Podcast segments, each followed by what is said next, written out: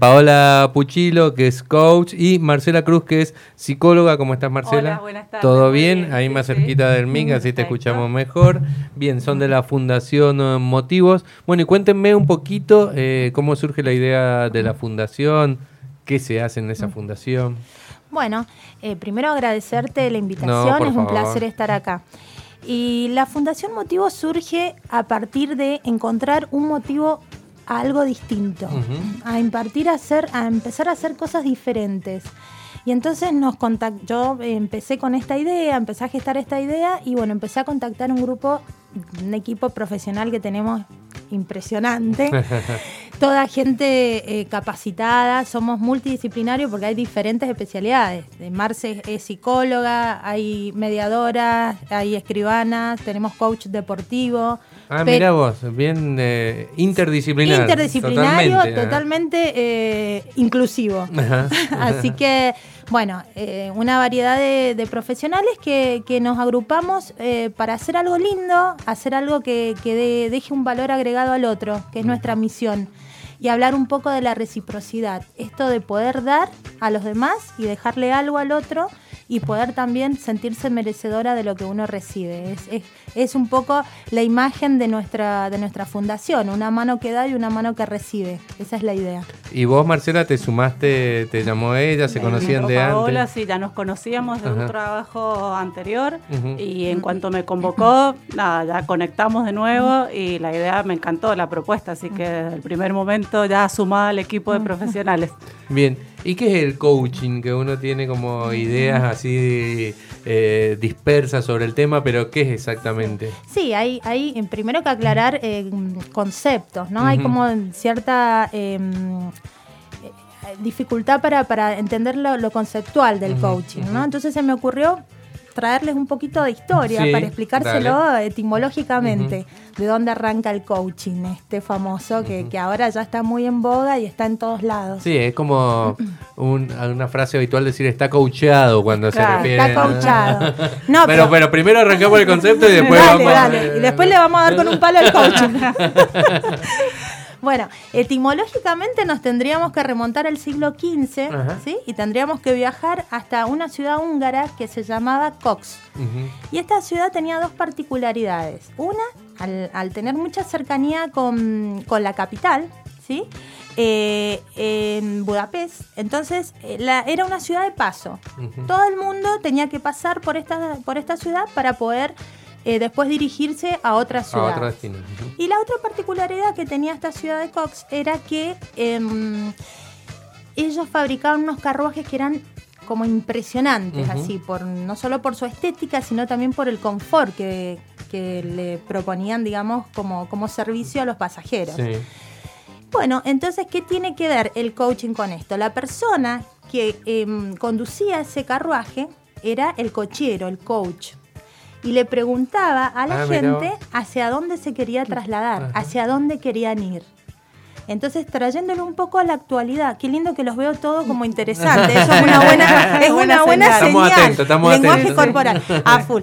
Entonces, entonces le proponían, a, le proponía, digamos, el dónde querés, dónde se quieren dirigir y los acompañaba en este viaje hacia donde querían llegar. Entonces, trayéndolo un poquito a la actualidad, Sí. el coaching es eso. Es acompañar al coachee, al cliente, de este estado actual a este estado deseado donde él quiere ir. Pero por muchos motivos, creencias y demás, que enseguida Marce nos va a contar, la persona no puede hacerlo. Entonces el coaching interviene ahí, en este caminito, en este viaje, en este proceso, es donde interviene el coach. ¿A través de qué? A través de preguntas poderosas. ¿sí? Bien. ¿Qué es lo que son estas preguntas? Como decir, poderosas. ¿Por qué son poderosas? Porque yo, yo me pregunto y me respondo sola. Dice Ringo, ¿para qué estoy? No, Eh, no, no, pero eh, bueno, más allá de las preguntas poderosas es, Sí. no sé, yo eh, trabajo en una empresa y Sí. por más suponete que me vaya bien económicamente, no me siento realizado. Ahí puedo acudir a ustedes, digamos, a la. Fundación O sea, eso es a donde quiero llegar, en el sentido de que vos te planteas Vos- un objetivo eh, y, y- y bueno, y lo querés cumplir. Cuando la persona empieza a sentir esta inquietud, ¿sí? este ruidito que te va haciendo adentro, porque vos podés tener tu familia, tu auto, tu trabajo, pero hay algo que te empieza a hacer ruido adentro. Esa incomodidad, ¿sí?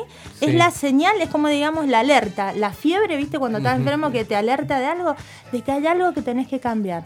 Y no sabes cómo. Entonces lo que, lo que interviene el coaching es en esto, en poder intervenir con acompañar a la persona que pasa de este estado actual a este estado deseado, ayudándolo a que a que pueda eh, tomar conciencia de estas cosas que no está pudiendo ver. Por eso no lo logra, no porque no quiere. Entonces cuando toma conciencia, se le empieza a abrir un mundo de posibilidades de acción. Y a partir de eso la persona toma acción. Buenísimo. Tiene que sentirse comprometido también el coach Claro. y el cliente para poder llevarlo a cabo, porque sin el compromiso y la responsabilidad del coach y del cliente no se logra. Entonces, el coach y el cliente es el protagonista, no es el coach. El coach acompaña. Todas las respuestas están dentro tuyo. Solamente tenés que iluminar qué parte no estás viendo para convertirte en un observador diferente de eso y poder cambiar aquello que no estás pudiendo cambiar y lograrlo. Perfecto. ¿Y la psicología cómo entra? Bien, Va, primero la- supongo yo, así Sí. un razonamiento muy básico es en el deseo, ¿no? El deseo, el concepto Claro, del deseo de que tenés tu auto, como decía, por poner un ejemplo, Sí, tu auto, sí, tu familia, tu trabajo eh, estable, que eso ya es mucho en nuestra sociedad Claro. actual, pero querés más. Exacto, sí. Entonces, habitualmente lo que sucede es que nos proponemos objetivos, metas a lograr y por algún motivo, algunas sí las logro y las alcanzo con haciendo las acciones precisas y hay muchas otras veces donde no logro lo que me propongo. Y hago lo que hago y tengo todos los contactos y todo el dinero y todo lo que sea y no logro ese objetivo. Entonces ahí entra la parte de la psicología, donde con las técnicas que trabajo son como más innovadoras, vienen a romper estructuras. Estas técnicas permiten ingresar en la mente subconsciente de la persona y reprogramar información que en algún momento le sirvió a esa persona, pero que actualmente ya esa información quedó obsoleta, quedó vieja. Ajá. Entonces, ahí se cambia esa programación, ese, ese modelo o patrón mental, y a partir de ahí la persona empieza a tener como una nueva visión y empieza a recibir, digamos, información desde su mente subconsciente para hacer nuevas acciones, ¿sí? Y se cambian las creencias también, ¿sí? Está la creencia de que, uy, esto me va a costar un montón. Y no, esto no es para mí, yo no lo voy a lograr. Son todas creencias. Ah, todo La famosa profecía autocumplida, digamos. Exactamente. Las creencias lo que hacen es cumplir, autocumplirse. ¿sí? Entonces, así sea una creencia que a mí me habilita, yo consigo ese trabajo porque lo consigo. ¿sí? Eso es una creencia habilitante. Ahora, hay una creencia limitante que no, yo por más que entregue todos los currículum en todos los lugares, no voy a conseguir ningún trabajo. Creencia limitante. Pues mira vos. Ah. Y sin querer actuás para que no pase eso, Claro, para que es- pase eso, digamos, de, claro, que, de se que no consigas de, Esa totalmente. creencia se cumple, tanto si me habilita como si no me habilita, se cumple a sí misma. Entonces está, viste, yo te dije. es el famoso, viste, yo te dije. Me pasa con el estacionamiento. Vengo manejando, no voy a conseguir, no, no voy a conseguir y no consigo. Bueno, yo esa creencia la tenía. Y volvé y, la después de caminar tres cuadras, estacionar, llegás y se había Y un lugar. desocupado. ¿viste? Lo que son las creencias, Sí, Ringo. Sí. Lo mismo, Sí. eh, eh, a ver, en, en- en la práctica, supongamos, volvamos al ejemplo de este, un tipo que trabaja estable en un negocio, en un comercio, pero no se siente realizado. Acude ahí y ustedes ahí ven, o sea, cómo lo abordan interdisciplinariamente. Eh, ¿Quién lo recibe? ¿Tiene que ir varias veces? ¿Cómo sería, eh, digamos, en, lo- en la práctica, por llamarlo de alguna manera? Eh, eso se puede abordar de manera distinta. Por ejemplo, yo lo puedo abordar con sesiones de coaching. Ajá. Marce también hace sesiones, pero ella utiliza otros métodos. Claro. ¿sí? Ah, bien, Utilizamos bien, bien. métodos diferentes. Las dos vamos al mismo objetivo, pero con métodos distintos. ¿sí? Perfecto, perfecto. También se puede aplicar el, eh, el coaching, nosotros también lo aplicamos y con Marcela también trabajamos de manera conjunta dentro de las empresas, ¿sí? Porque dependiendo el ámbito donde vos lo apliques, es eh, el coaching que vas a utilizar. ¿sí? La Marci lo que aporta son las técnicas desde la psicología, digamos. Claro. Nosotros desde el coaching. ¿Y cómo está esto de... eh, se utiliza bien la, la frase cuando habla algún político o habla algún empresario, de decir, está coachado, está coacheado, no sé. Totalmente. Yo he visto muchos cambios entre algún expresidente cuando inició hasta cuando terminó. Ah, Eso Esa- es, es increíble. Sí, o sea, eh, no, no, hay, no hay nada, no hay por qué no decirlo, ¿no? Sí, pero, pero no Macri está mal, cómo ¿eh? comenzó hablando y cómo terminó hablando es increíble. O sea, digamos, ahí claramente había un trabajo de, de de coaching, coaching. seguro y aparte cómo eh, se permitió eh, expresar su emocionalidad. Sí. Que cuando El vos- gobierno no mejoró, pero él mejoró. No, él, él se fue del gobierno siendo otro Macri, Claro. otro observador diferente No, de la pero, realidad. pero- pero es así, ¿no? Es increíble. O sea, vos lo veías en los debates de- de- del final, eh, que estaba bien de- y vos lo veías al comienzo de la gestión y. Aparte, cómo le cambió toda su postura Sí, corporal, todo su lenguaje corporal, eso también desde ahí uno está transmitiendo y está transmitiendo su Tal. Me siento seguro y lo transmito cuando hablo.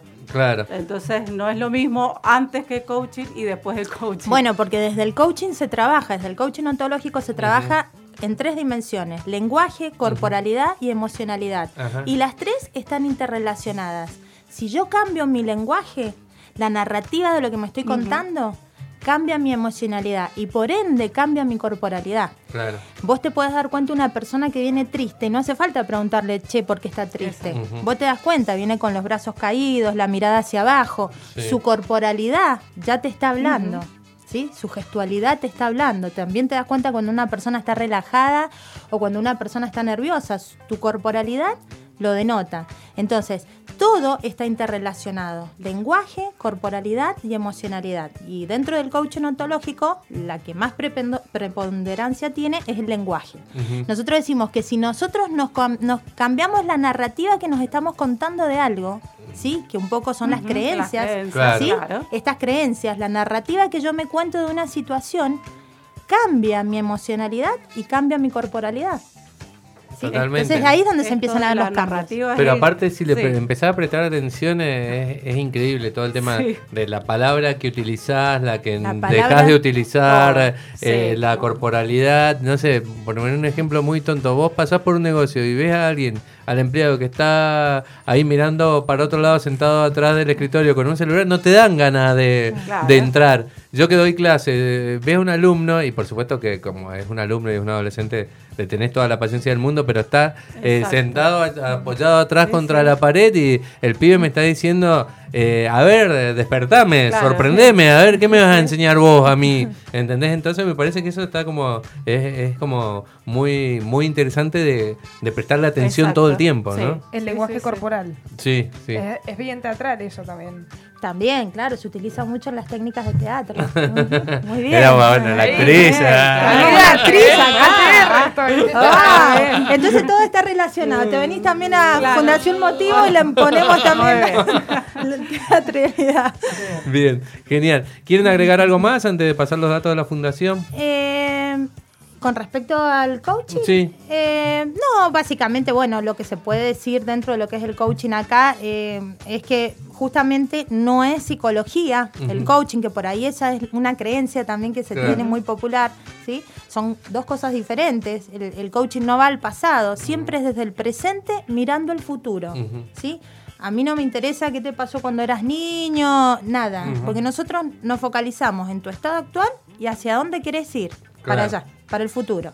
¿Sí? El, el- el- la psicología claro. es- Y la psicología aborda si hay algún tipo de psicopatología, si hay algún estado depresivo, algún cuadro ¿sí? de mayor complejidad, entonces ahí sí ya tenemos como la, la preparación y la formación para abordar esos cuadros así más de mayor complejidad.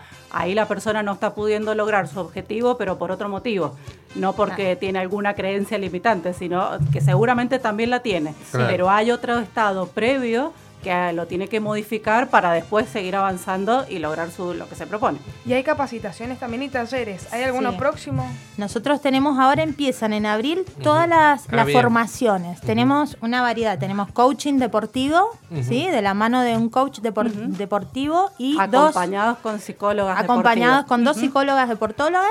También tenemos grafología.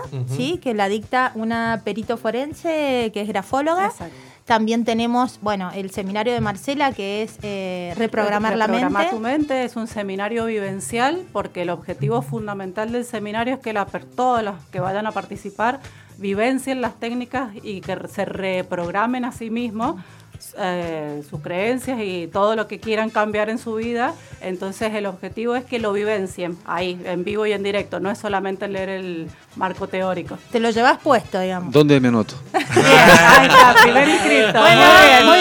Necesito eso. Sí, va a estar ya. muy No, pero en serio, ¿cómo sería la- cómo se puede contactar Bueno, la se gente? pueden contactar al 2615-725230 y si no, se pueden meter a la página de la Fundación Motivos en la fanpage de Facebook o por la web también estamos eh, eh, con la página. Bien.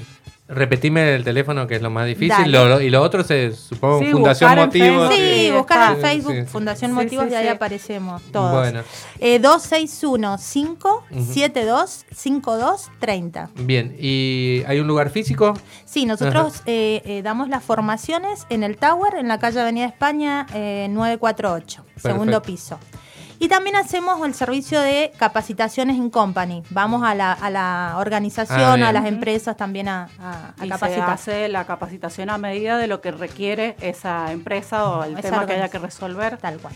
Mira qué bueno. Está bueno. Así que Ya podemos venir a- a Borderix Sí, en cualquier sí, sí. momento y coacharlos a todos. Sí, a sé, pero tomémonos un tiempo. Claro. Pero, pero ya me lo imagino, lo propongo y dice, pero hagamos un asado. O sea, Ah, También, se hacen muchos asados en las formaciones. Sí. Genial porque acá también, así que compartimos. Siempre hay un buen motivo para hacer un asado.